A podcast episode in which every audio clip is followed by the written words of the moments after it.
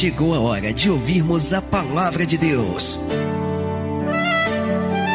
Momento da palavra. Momento da palavra. João capítulo 16, versículo 32 diz assim a palavra de Deus, a partir de agora preste total atenção. Diz assim: Eis que chega a hora, e já se aproxima, em que vós sereis dispersos, cada um para a sua parte, e me deixareis só. Mas não estou só, por quê, igreja?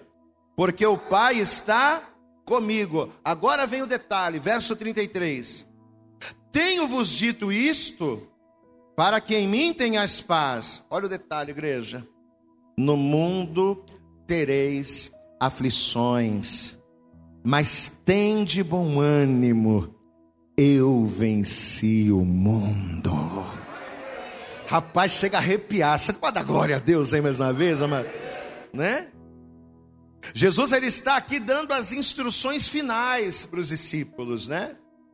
Jesus aqui ele está prestes a cumprir o propósito no qual ele foi enviado, ele veio a esta terra, que era morrer por nós, era né, nos salvar dos pecados e da condenação através da sua morte, através do seu sangue. E aí, pouco tempo antes de Jesus ser entregue, Jesus ele reúne os discípulos, aqueles que eram mais chegados, e ele dá esta palavra. E ele fala acerca da aflição. Eu vou ler mais uma vez, somente o verso 33, diz assim: Tenho-vos dito isto para quê? Para que em mim tenhais paz. Aí ele diz: no mundo tereis aflições, mas tende bom ânimo. Eu venci o mundo. Glória a Deus, amados. Olha a palavra que Jesus ele está liberando para mim, para você. Olha a palavra que Jesus ele está trazendo aos nossos corações nesta manhã. Enquanto você estiver no mundo, meu irmão, enquanto você estiver no mundo, minha irmã, enquanto você estiver nesta terra, você vai passar por aflição. As pessoas às vezes elas querem estar com Deus, elas querem andar com Deus e elas querem estar completamente isentas de lutas, de adversidades e de aflições, mas olha o que Jesus está dizendo aqui.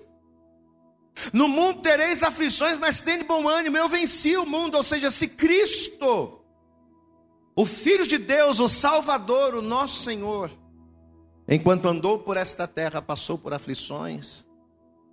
Você acha que eu, você, cada um de nós não passaremos? Vamos passar. Mas olha a palavra que ele está dizendo. Em meio às aflições, tem de bom ânimo. Vira essa pessoa bonita que está do teu lado, fala para ela, meu irmão, tem bom ânimo. Eu não sei o que você está passando, mas tem bom ânimo. Fala para ele, fala para ela, vai. Eu quero profetizar essa palavra sobre a tua vida. Você que talvez entrou aqui entristecido, não é? Poxa, pastor, você não sabe como é que está o meu coração aqui hoje.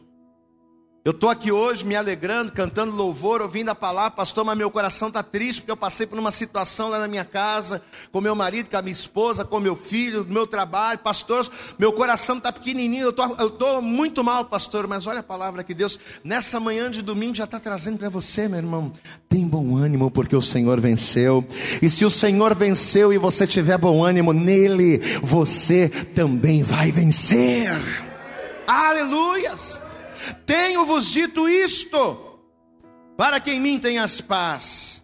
No mundo tereis aflições, mas tende bom ânimo, eu venci o mundo. Você crê que Deus vai falar com você através dessa palavra, amém? Então estenda a tua mão aqui para frente, fecha teus olhos, começa a orar, vai, começa a pedir a Deus para falar com você. Isso, começa a interceder, começa a clamar, começa a orar a Ele nesta hora. Senhor nosso Deus e Senhor nosso Pai Todo-Poderoso, Pai querido, Deus amado, Senhor, esse momento é um dos momentos mais importantes, Pai, do culto. É a hora de nós sentarmos para comermos, para que os nossos ouvidos venham provar e se alimentar da Tua palavra. Por isso, em nome de Jesus, Senhor, eu te peço agora, jogue jogue por terra todos os impedimentos, todas as barreiras, todos os obstáculos que tentarem se opor a esta ministração.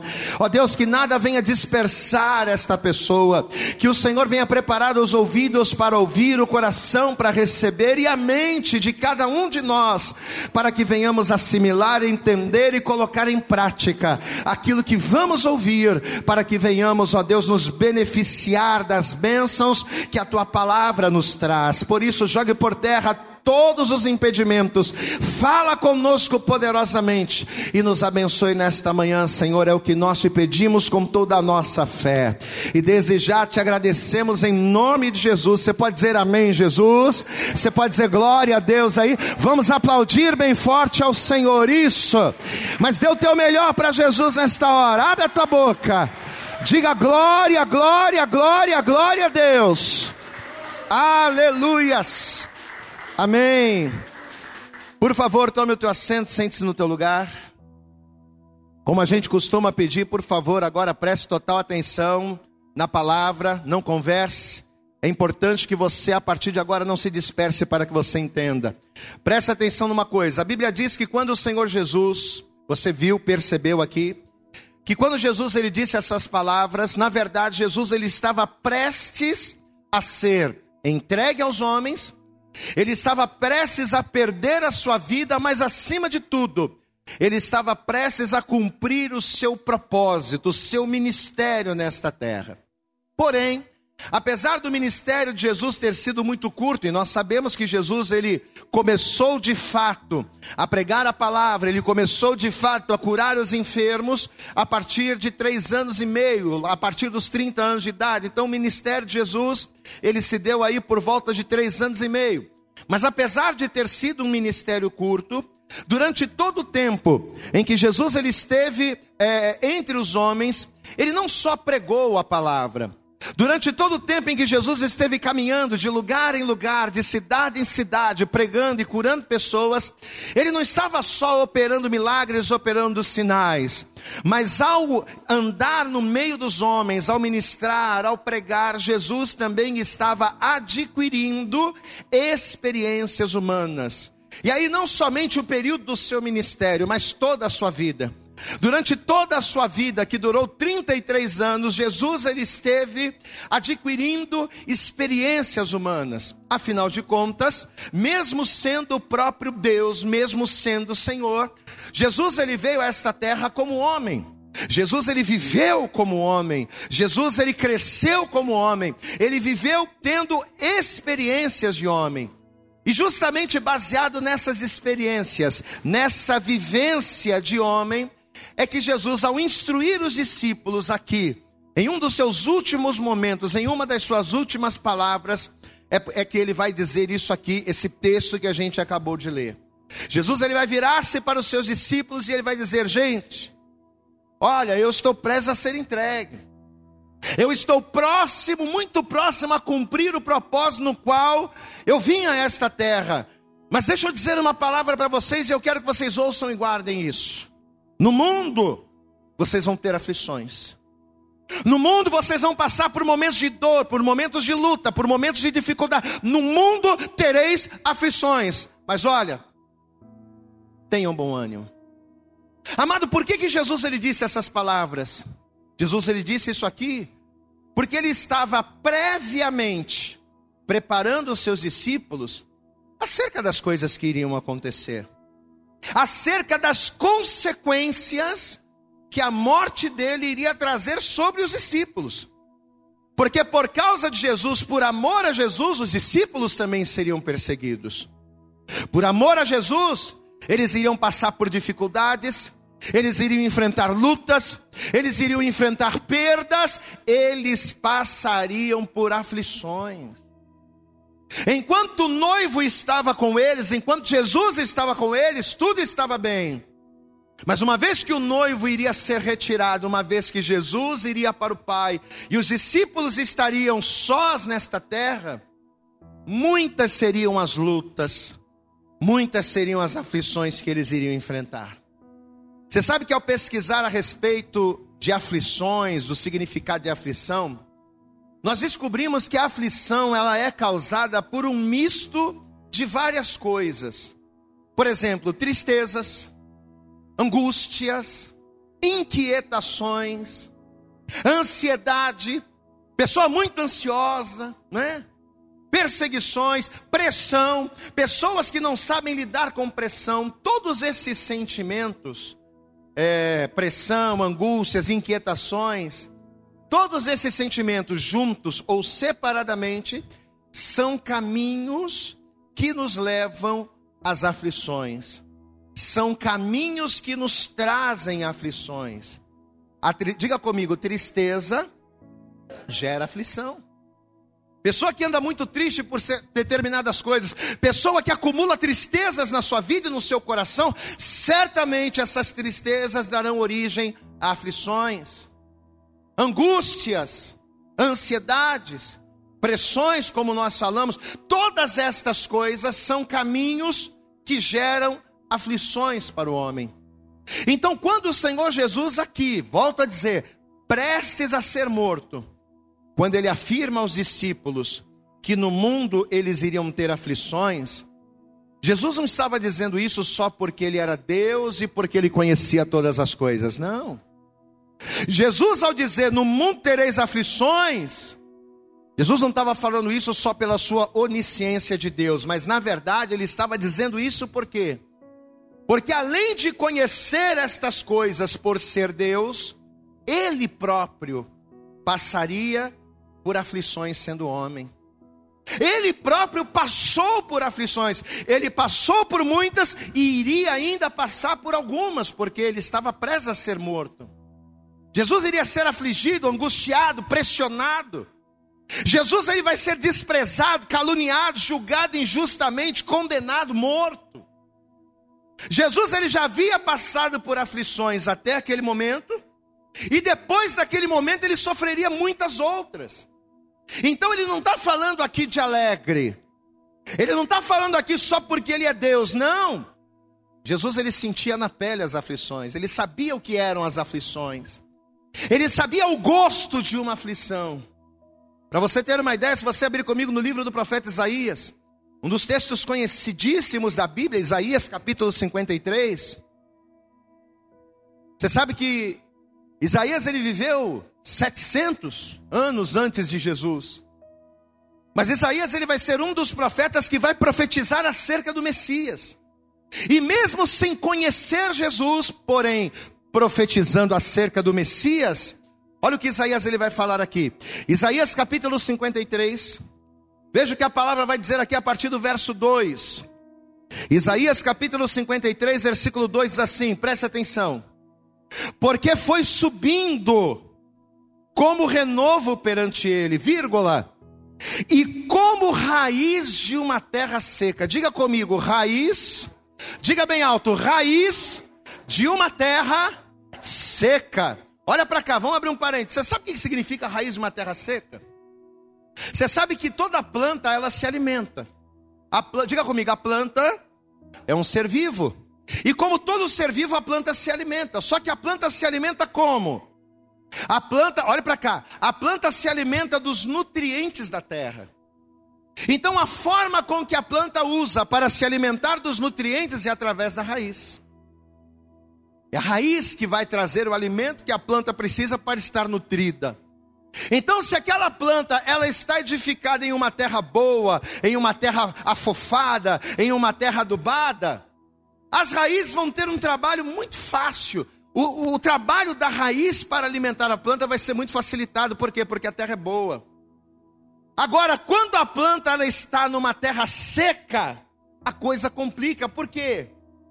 Porque as raízes elas vão ter um trabalho dobrado para se infiltrarem na terra em busca de alimento, em busca de nutrientes, em busca de sais minerais. Então a raiz de uma terra seca, ela trabalha muito mais ela tem muito mais dificuldades do que a raiz de uma terra boa. Olha o que Isaías está falando aqui. Ele está comparando o Messias, que no caso seria Jesus, ele está comparando o Messias como a raiz de uma terra seca, ou seja, Assim como a raiz de uma terra seca sofre para trabalhar, sofre para fazer a planta se alimentar. Esse Messias, o Messias, quando ele viesse, ele iria sofrer, seria um homem de dores, veja, porque foi subindo como renovo perante ele, e como raiz de uma terra seca, não tinha beleza, nem formosura, e olhando nós para ele, não havia boa aparência nele para que o desejássemos, ou seja, ele não vai ser alguém desejável, ele não vai ser alguém em quem as pessoas vão olhar para ele e vão dizer: puxa, que legal, vou seguir Jesus. Não. Ele seria como a raiz de uma terra seca, seria um homem sofredor, seria um homem que traria marcas do sofrimento em si. Ele não teria beleza, não teria forma, não teria atrativos para que nos seduzissem. Versículo 3: Era desprezado. E esta palavra é muito forte. Era desprezado. E o mais rejeitado entre os homens, homem de dores, experimentado nos sofrimentos, e como um de quem os homens escondiam o rosto, mais uma vez, vírgula, era desprezado e não fizemos dele caso algum. Glória a Deus. Então, ao descrever, presta atenção, ao descrever as características do Messias, além de homem de dores, além de homem sofrido, além de marcas, Isaías vai dizer que uma das características principais do Messias seria que ele, ele seria alguém desprezado, o desprezo. Deixa eu perguntar para você, o que, que o desprezo causa nos sentimentos de uma pessoa, hein? Uma mulher que é desprezada pelo marido. Pessoas que são desprezadas por outras, pessoas que sofrem preconceito de outras, seja por ser de uma outra nação, seja pela cor da pele. O que que o desprezo causa no coração de alguém? O que que o desprezo causa nos sentimentos de alguém? Aflição. O desprezo causa aflição. Amados, apesar de Jesus ser o próprio Deus, ao contrário daquilo que muitas pessoas pensam, Jesus ele sentiu e sentiria ainda muitas dores. Glória a Deus, amados. Jesus ele iria ser injustiçado pelos homens. Você consegue imaginar as pessoas preferirem um ladrão do que Jesus? Porque quando Pilatos apresenta os dois na tentativa, não é? de livrar Jesus, porque ele olhava para Jesus e não via nenhum crime. Mas espera aí, vamos fazer o seguinte: vamos colocar Jesus de um lado e Barrabás do outro. É claro que o povo vai escolher Jesus, porque esse homem não fez nada, era o pensamento de Pilatos. Mas quando ele coloca os dois, quem vocês querem que eu soltem? Jesus ou o ladrão, o homicida, o mentiroso Barrabás? As pessoas vão preferir Barrabás Soltem Barrabás. Queremos Barrabás, não queremos Jesus. Que coisa! Homem de dores, raiz de uma terra seca, 700 anos antes de Jesus, Isaías, ele dava o estereótipo de quem seria o Messias. Por isso que antecipadamente, quando Jesus ele diz aqui para os discípulos, no mundo tereis aflições. Quando Jesus diz essa palavra, ele não falou isso só pela onisciência de Deus que ele tinha, não. Mas ele falou isso porque assim como nós, Jesus ele sentia e ainda sentiria na pele a dor das aflições. Jesus não era alguém alheio aos, alheio aos nossos sentimentos, ele não era ele não foi e ele nunca será alheio aos nossos sentimentos. Olhe para mim. Quais são as aflições que têm perturbado o teu coração? Esta é a pergunta do Senhor nessa manhã para nós. Quais são as aflições, os perigos, os temores, as situações que têm afligido você? Posso dizer uma coisa para você? Jesus não está alheio ao que você sente. Glória a Deus. Não. Ele sabe o que você sente no seu coração quando você recebe uma palavra que dói, que dói na tua alma. Ele sabe exatamente o que você sente quando as pessoas te desprezam, quando as pessoas te maltratam, quando as pessoas se levantam contra você, trazendo aflições para a tua alma. Ele sabe, e ele não sabe só porque ele é Deus. Ah, claro, Deus está lá em cima no trono de glória, ele está muito longe de mim, não. Ele está lá em cima, no trono de glória mas ele já esteve aqui embaixo e ele sentiu na pele o mesmo que você sente. Glória a Deus. Meu irmão, talvez você está aqui ouvindo esta palavra e talvez as aflições causadas por uma desilusão sentimental.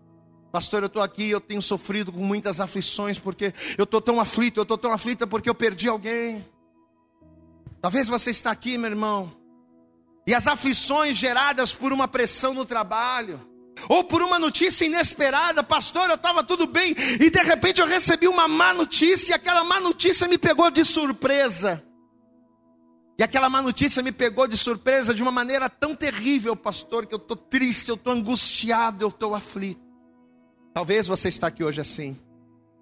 Só que nesta hora, neste dia, nesta manhã, Deus ele trouxe você aqui a esse lugar. Deus ele preparou essa palavra para dizer a você que você não está sozinho no meio das tuas aflições, no meio das tuas perturbações, no meio das tuas dores. Você não está sozinho. Aquele que venceu as aflições é que está com você e operando ele na tua vida. Ninguém impedirá a tua vitória. Você pode aplaudir bem forte ao Senhor. Aquele que venceu as aflições está contigo.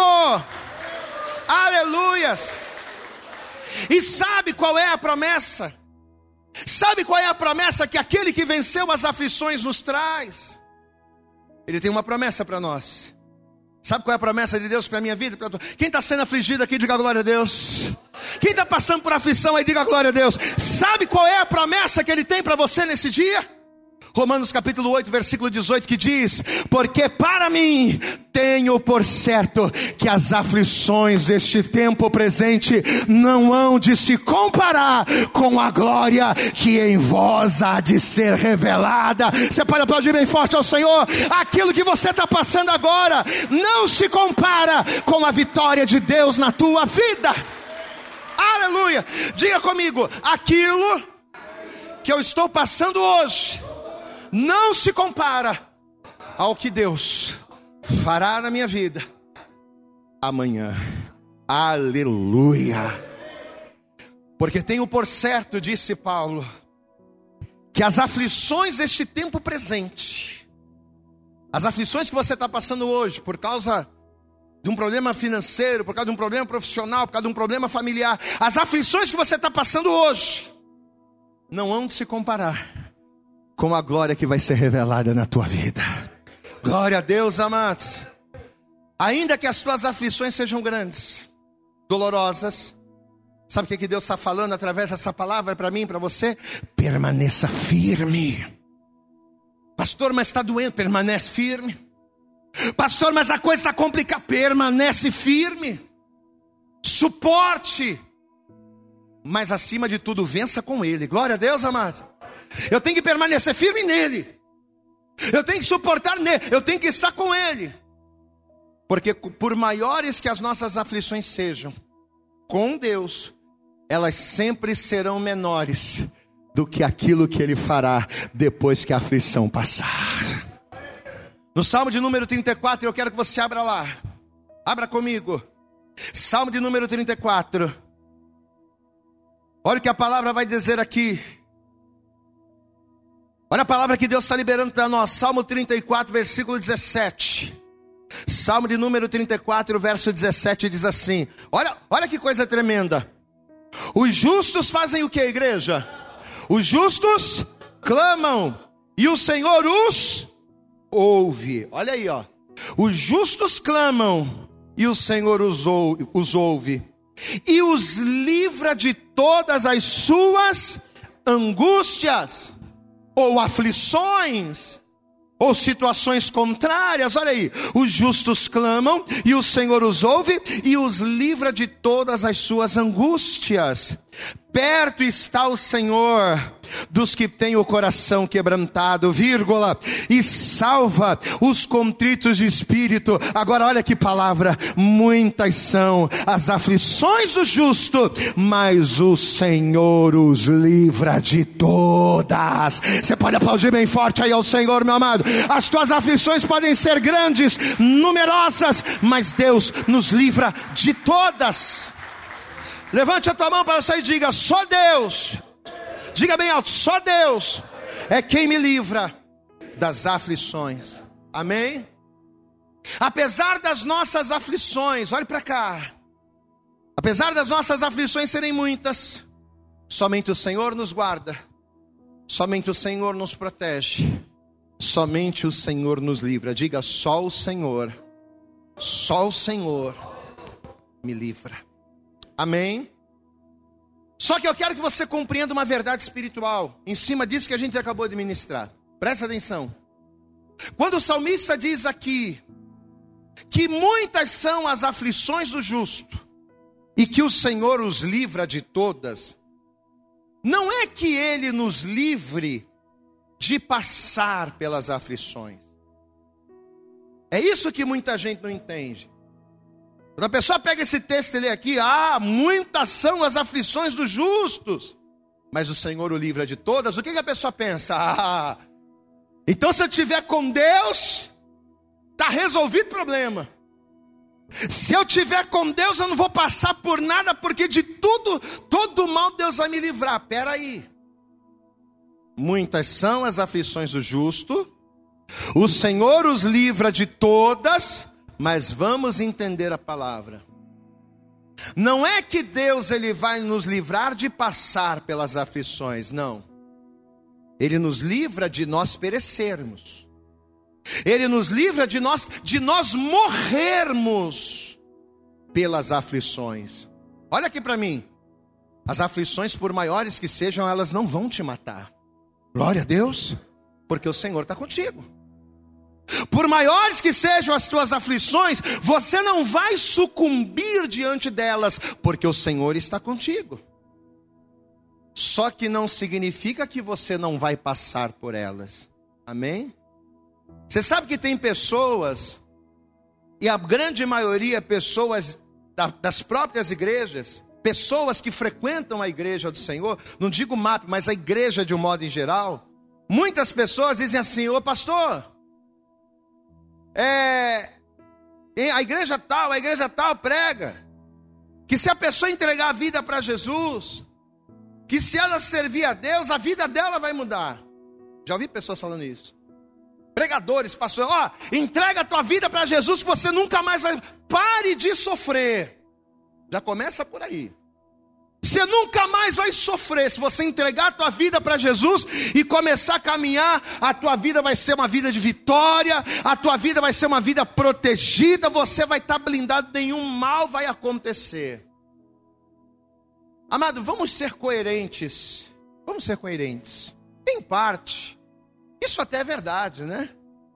Porque de fato, quando a gente entrega a vida para, quando Jesus ele entra na nossa vida, a nossa vida muda. Amém? Em parte isso é verdade. A pessoa sem Deus é uma pessoa fadada ao fracasso, fadada à derrota. Mas uma vez que eu entrego a minha vida para Deus, eu estou fadado à vitória. Isso é uma verdade, né? O Senhor é aquele que nos fortalece, o Senhor é aquele que nos alegra, o Senhor é aquele que nos levanta. Só que entenda, gente, vamos ser maduros na fé. O fato da gente servir a Deus, da gente entregar a vida para Jesus, batizar nas águas, participar da ceia, não vai nos isentar das aflições. Não é porque você é crente que o pneu do teu carro não vai furar. Não é porque você é crente que você nunca vai ter doença. Não é porque você é crente que ninguém querido na tua família vai morrer. Não é porque você é crente que você só vai ter vitória, que você todo ano vai ter aumento. Não. Vamos ser maduros. Quantas e quantas pessoas às vezes chegam para nós e dizem assim, pastor, eu não entendo. A pessoa chega desesperada. Hoje em dia não mais, né? Mas durante toda a nossa caminhada ministerial, quantas pessoas chegavam no gabinete, pastor, eu não entendo. Como é que pode, pastor? Eu estou na igreja, eu sirvo a Deus e ser mandado embora do trabalho. Como é que pode isso, pastor? O pessoal acha isso um absurdo. Pastor, como é que pode? Pastor, eu sirvo ao Deus vivo e todo-poderoso e meu filho está enfermo. Como é que pode? Vem cá, você é ser humano? Sim. Você respira? Sim. Então você está sujeito, meu irmão. O mesmo sol que brilha para nós, brilha para o ímpio. O mesmo sol que brilha para o ímpio, brilha para nós. Diga glória a Deus aí, meu irmão. Se nós estamos vivos, nós estamos sujeitos a toda e qualquer situação. Amém? Mas tem pessoas que, por não terem a maturidade espiritual da compreensão, não entendem isso aqui. Porque ela foi ensinada assim, ó. Se você for dizimista, Deus vai blindar você. Você nunca vai perder, você só vai ganhar. Deus só vai te prosperar, Deus só vai te fazer crescer. Você... A pessoa é doutrinada dessa forma.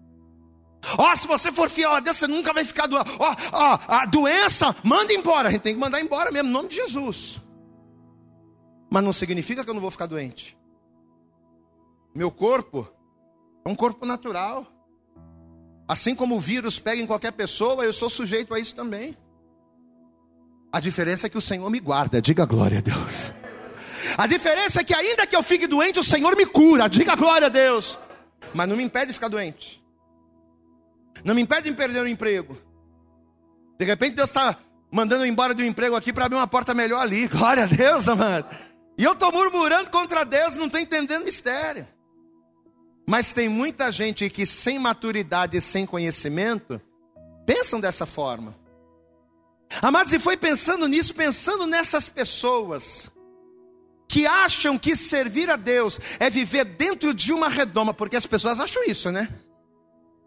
Algumas pessoas acham que servir a Deus é viver dentro de uma redoma de vidro, protegida de todos os males. Não, nada vai me acontecer porque agora eu sirvo a Deus.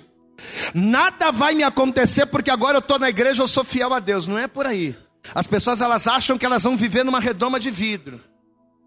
Então foi pensando nestas pessoas foi que Deus ele trouxe à minha memória o exemplo de um homem chamado Jó. Quem conhece a história de Jó aqui levante a mão. Amado, se você pegar o exemplo de Jó, você vai ver como é tremendo. Para começar, a Bíblia diz que Jó era um homem íntegro, reto, temente a Deus e se desviava do mal. Diga comigo, íntegro, bem alto, íntegro, reto, temente a Deus e se desviava do mal. Só de cara, o Jó já botava um monte de gente no bolso, né? Cara de Deus, hein? Íntegro. Tem nada do que se envergonhar. Pagador das suas dívidas, um camarada ali, ó, 100%. Reto. Um homem que está ali, que se mantém no caminho, se mantém, mantém o seu foco. Foco em Deus, direcionar reto. Se desvia do mal. Camarada que, se algo está parecendo que vai trazer mal, ele já se afastava. Então, de cara, o Jó já era um homem de Deus. Aí a Bíblia continua dizendo que o Jó era um homem que orava e sacrificava pelos seus filhos. Chefe de família, bom pai, fiel a Deus nas ofertas, no sacrifício, sacrificava pelos filhos, abençoava a família.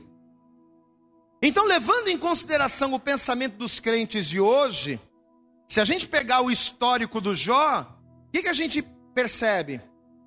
que pelas coisas agradáveis que o Jó fazia para Deus, dificilmente, não dá para imaginar que o Jó ia passar por alguma coisa. É ou não é verdade? Sim ou não? Camarada reto, íntegro, temente a Deus, se desvia do mal, ora pelos filhos, bom chefe de família, dizimista, ofertante, sacrificar. Não, esse cara nunca vai passar por aflição. Pois é. Só que você conhece a história do Jó, né?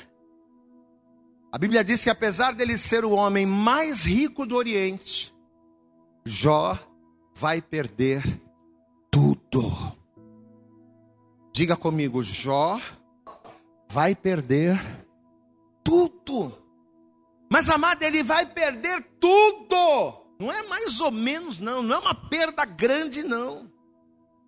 Jó vai perder tudo. desde bens a funcionários, desde família até saúde.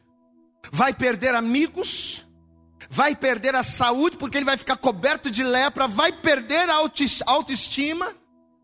Imagina você se olhar no espelho e se ver uma pessoa toda leprosa, cabelo caindo, a pele toda cheia de feridas. Jó vai perder tudo, vai perder a autoestima. Né? Vai se olhar no espelho, vai ver aquela pessoa toda arrebentada. Era assim que ele se via.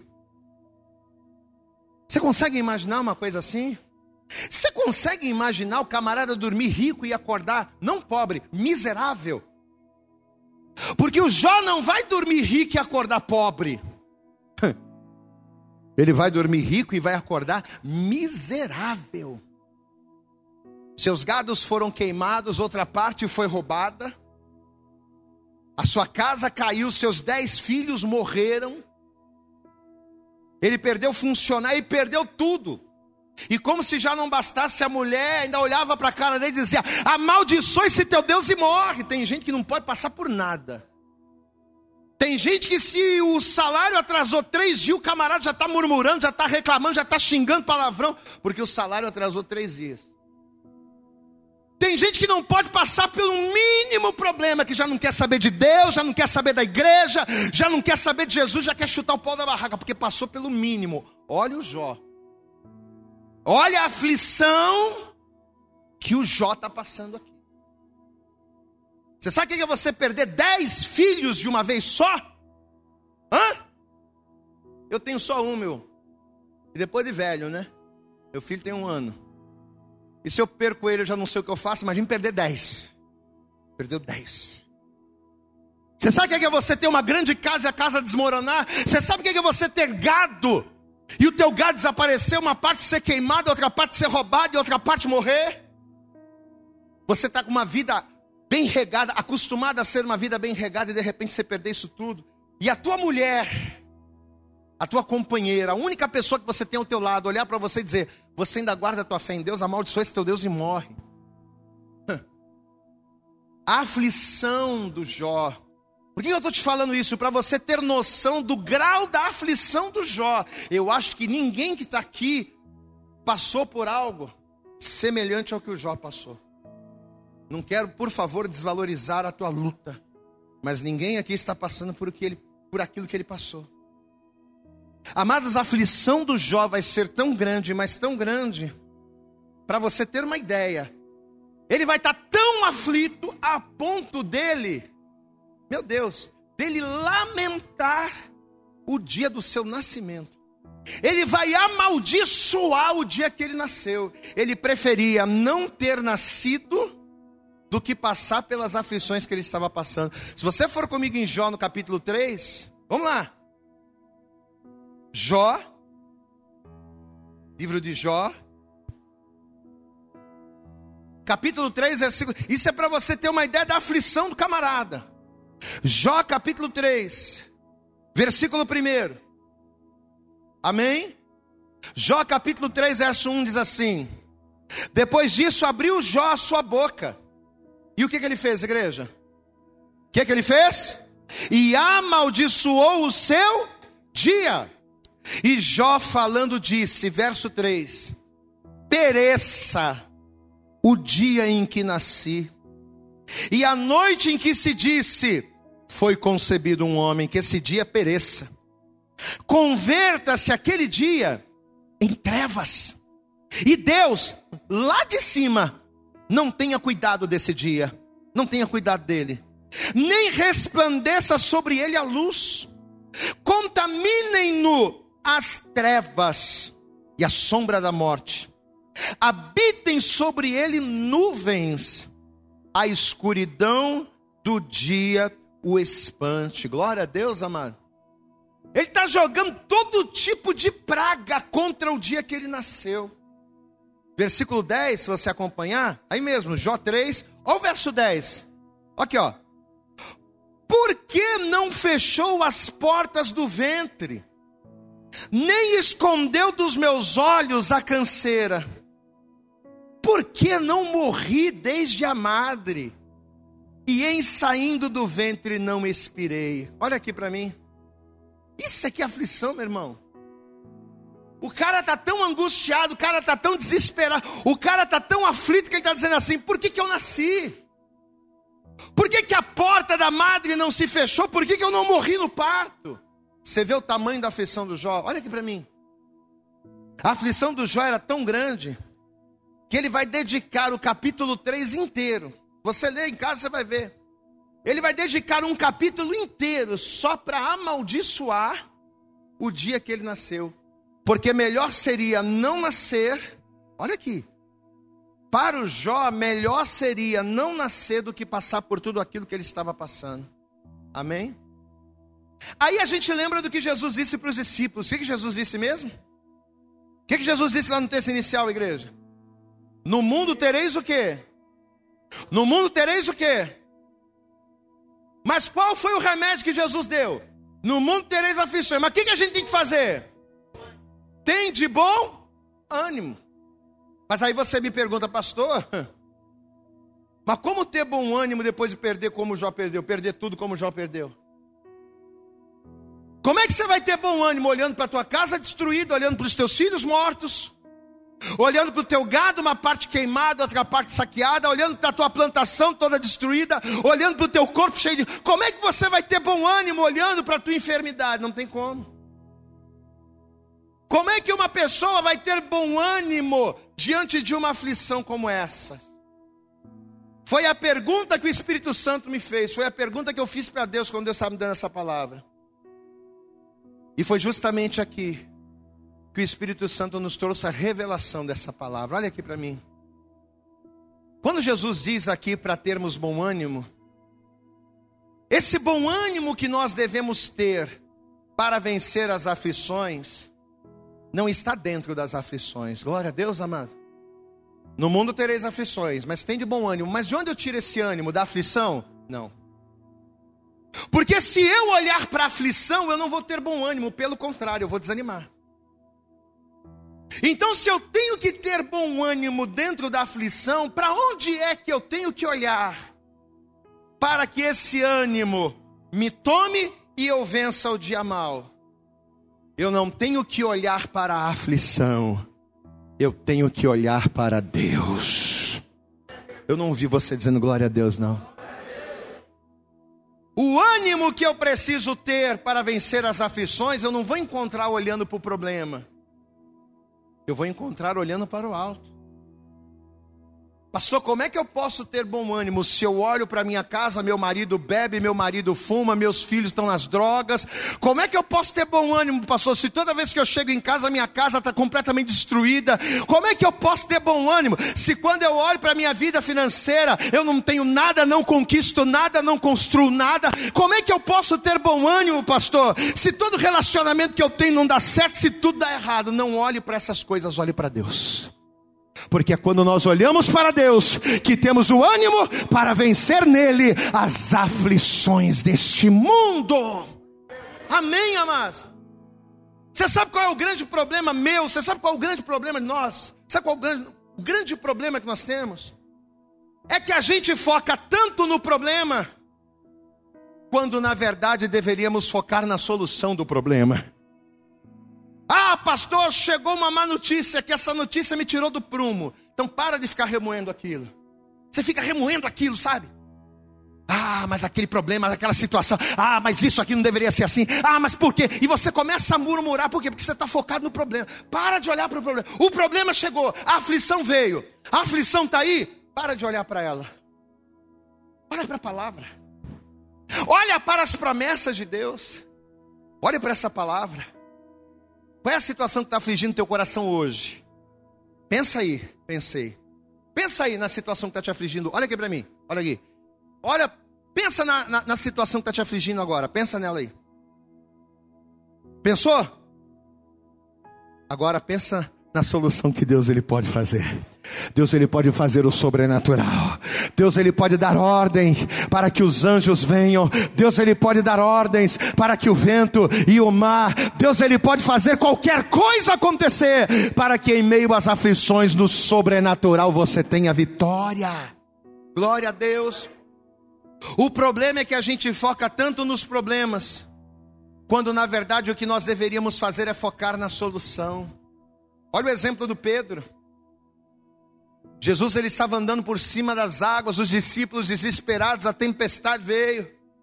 Pedro vai olhar para Jesus, vai identificar que é Jesus, mas vai dizer: Ó oh, Senhor, se és tu mesmo, manda que eu ande sobre as águas. Jesus vai dizer: Vem, rapaz, sou eu mesmo, pode vir.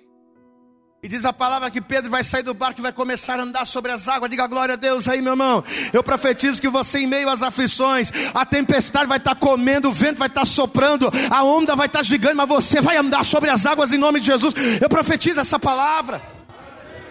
Jesus vai dizer: Pode vir, cabra. Vem, rapaz. Né, irmão João? Irmão João, vem, cabra. É assim lá na terrinha, né? Dá glória a Deus aí, meu irmão. Jesus vai dizer para Pedro: Vem, cabra, pode vir. Jesus vai colocar o pé fora, ou melhor, Pedro vai colocar o pé fora, vai começar a andar, e papapá, e começou a andar, estou andando sobre as águas, glória a Deus, aleluia, estou andando sobre as águas, amém? Só que ele vai olhar para o vento, esse é o problema. Ele olha para o lado e enxerga o vento, ele olha para o lado e ele vê o mar, as ondas. E o que, que acontece com Pedro quando ele, quando ele muda o foco? O que, que acontece? Ele vai começar a naufragar. Por quê? Porque ele vai ficar com medo e o medo traz o que? Aflição. Ele vai ficar aflito pela força do vento. Ele vai ficar aflito pelo agito do mar.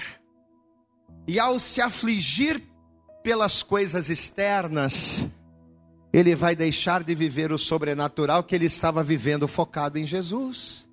E ele vai começar a naufragar. Amado, preste atenção. Foi em Deus, foi no Pai, que Jesus encontrou bom ânimo para vencer as aflições da morte. Glória a Deus, amado. Tanto que Jesus disse o quê? Senhor, não estou aguentando mais. Senhor, a aflição está tão grande, eu não estou aguentando mais. Se possível for, passa de mim esse cálice. Ou você acha que Jesus vai dizer, passa de mim esse cálice, porque estava tudo numa maravilha?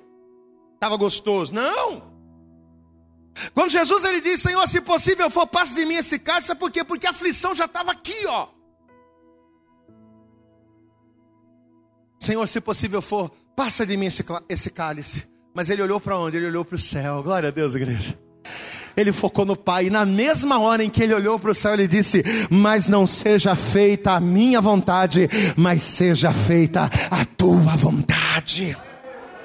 Ali ele encontrou ânimo, ele encontrou ânimo no Pai para vencer a aflição. Mesma coisa o Jó. Mesma coisa o Jó. Foi em Deus que o Jó, mesmo do jeito que ele estava, todo escangalhado, mas ele vai dizer assim para a mulher: mulher, tu está falando como uma louca. Peraí. Quer dizer que o bem de Deus você recebe legal, né? Quando Deus te deu a casa, quando Deus te deu o carro, quando Deus te abençoou, quando Deus.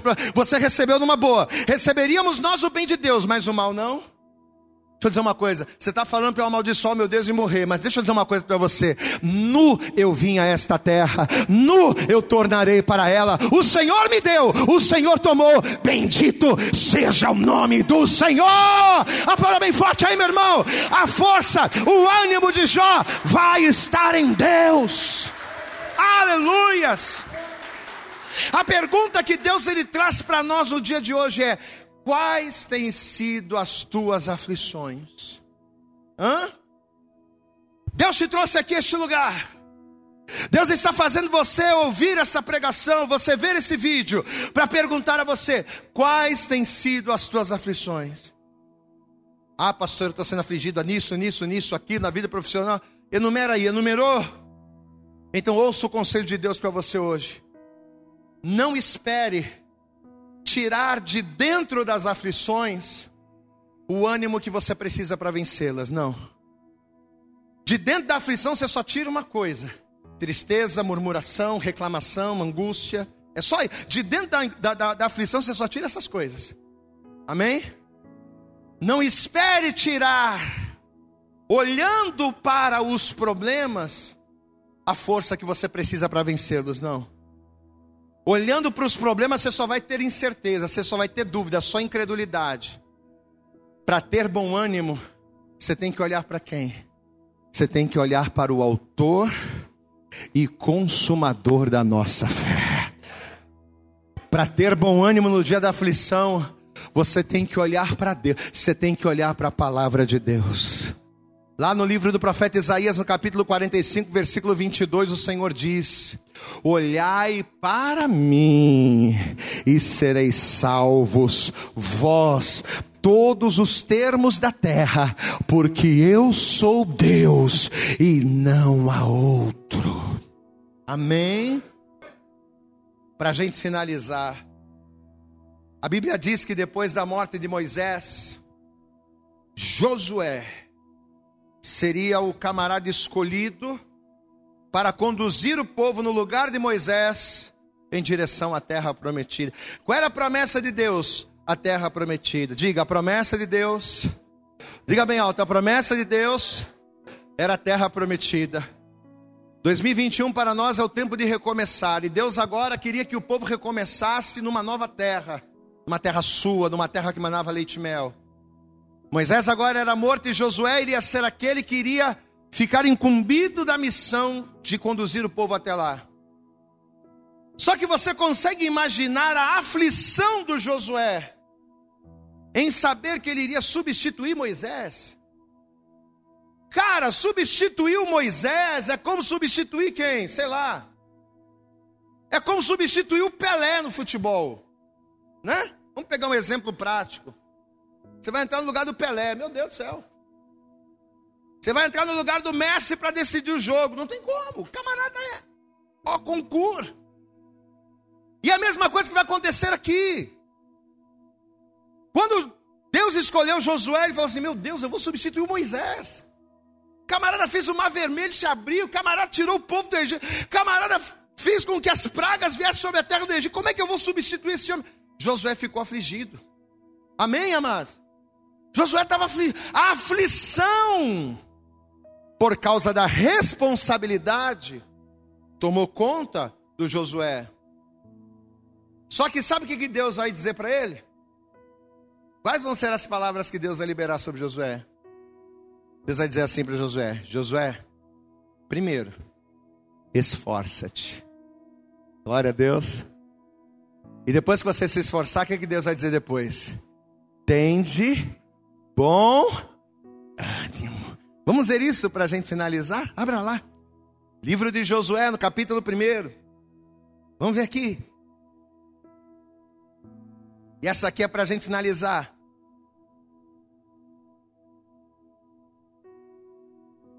Josué capítulo 1, a partir do versículo de número 6.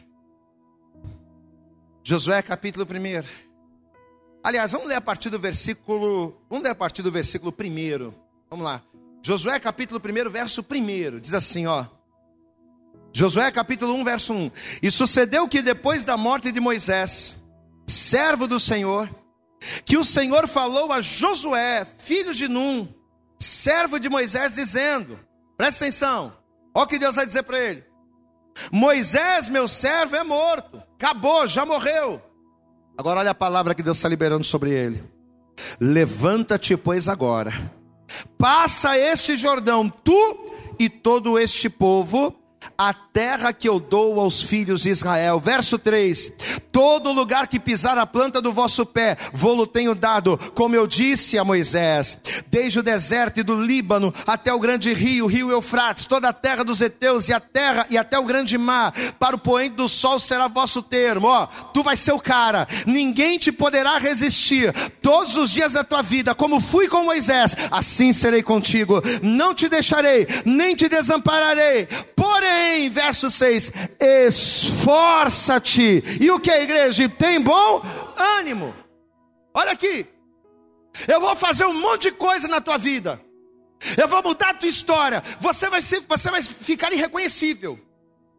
Porque eu vou agir tanto na sua vida e através da sua vida que você não vai se reconhecer. Mas olha, esforça-te e tem bom ânimo. Porque tu farás a este povo herdar a terra que jurei a seus pais que lhes daria. Então somente esforça-te. E tem muito bom ânimo, para quê? Para que que ele teria que se esforçar e ter bom ânimo? Tá aqui, ó. Para teres o cuidado de fazer conforme a toda a lei que meu servo Moisés te ordenou. Dela não te desvies nem para a direita nem para a esquerda, para que prudentemente te conduzas por onde quer que andares. Não se aparte da tua boca o livro desta lei, antes medita nele de dia e de noite, para que tenhas cuidado de fazer conforme tudo quanto nele está escrito, porque então se você se esforçar e tiver o ânimo de guardar a palavra, porque então farás prosperar o teu caminho e serás bem-sucedido. Não te mandei eu? Esforça-te, tem bom ânimo, não temas nem te espantes. Sabe por quê? Porque ainda que a aflição venha, o Senhor teu Deus é contigo por onde quer que andares. Aplauda bem forte ao Senhor. Aleluias. Nesta manhã, nesta manhã, Deus, através desta palavra, está dizendo para mim, para você, para todos nós: tem bom ânimo, porque tu vai vencer. Ixi, mas está muito fraco. Acho que o povo de casa deu mais glória que você. Tem bom ânimo, porque tu vai vencer. Vou falar que nem irmão João. Tem bom ânimo, cabra, porque tu vai vencer, rapaz. Ô oh, glória! Mas tem bom ânimo para quê? Ter bom ânimo como? Não olhando para o problema. Não achando que você vai tirar ânimo, vigor da aflição, não. Tem que fazer que nem o Josué. De onde eu vou tirar o ânimo para vencer a aflição? Da palavra, da presença, da promessa de Deus. Amém, amados? Foi de onde Jesus tirou o ânimo para vencer as aflições da morte. Foi de, foi de onde Jó tirou bom ânimo para vencer as aflições da perda. Foi de onde, foi de onde Josué tirou bom ânimo para vencer as aflições da dúvida. De onde eu vou tirar bom ânimo, pastor, para vencer as minhas aflições? Do mesmo lugar que todos eles, da presença de Deus, da promessa de Deus, da palavra de Deus. Você toma posse dessa palavra sobre a tua vida? Você crê que Deus, através desta palavra, está falando comigo, com você nessa hora? Quem crê? Amém? Então, por favor, se coloque de pé. Se coloque de pé. Isso. E assim que você se colocar de pé, vamos dar para Jesus. Isso. Vamos dar para Jesus, para Deus. E para essa palavra, nossa melhor salva de palmas, mas faz o teu melhor. Abre a tua boca aí e diga glória, glória, glória a Deus. Aleluias. Eu acredito que essa mensagem falou poderosamente com você. Mas se você acredita que ela pode ajudar também uma outra pessoa que você gosta, ama ou admira, mande para ela. Compartilhe o link ou convide essa pessoa para seguir o nosso podcast. E creia que fazendo isso, ainda que não seja você a ministrar, além de nos ajudar, você estará cumprindo o ID de Deus. Deus abençoe você e até o nosso próximo conteúdo.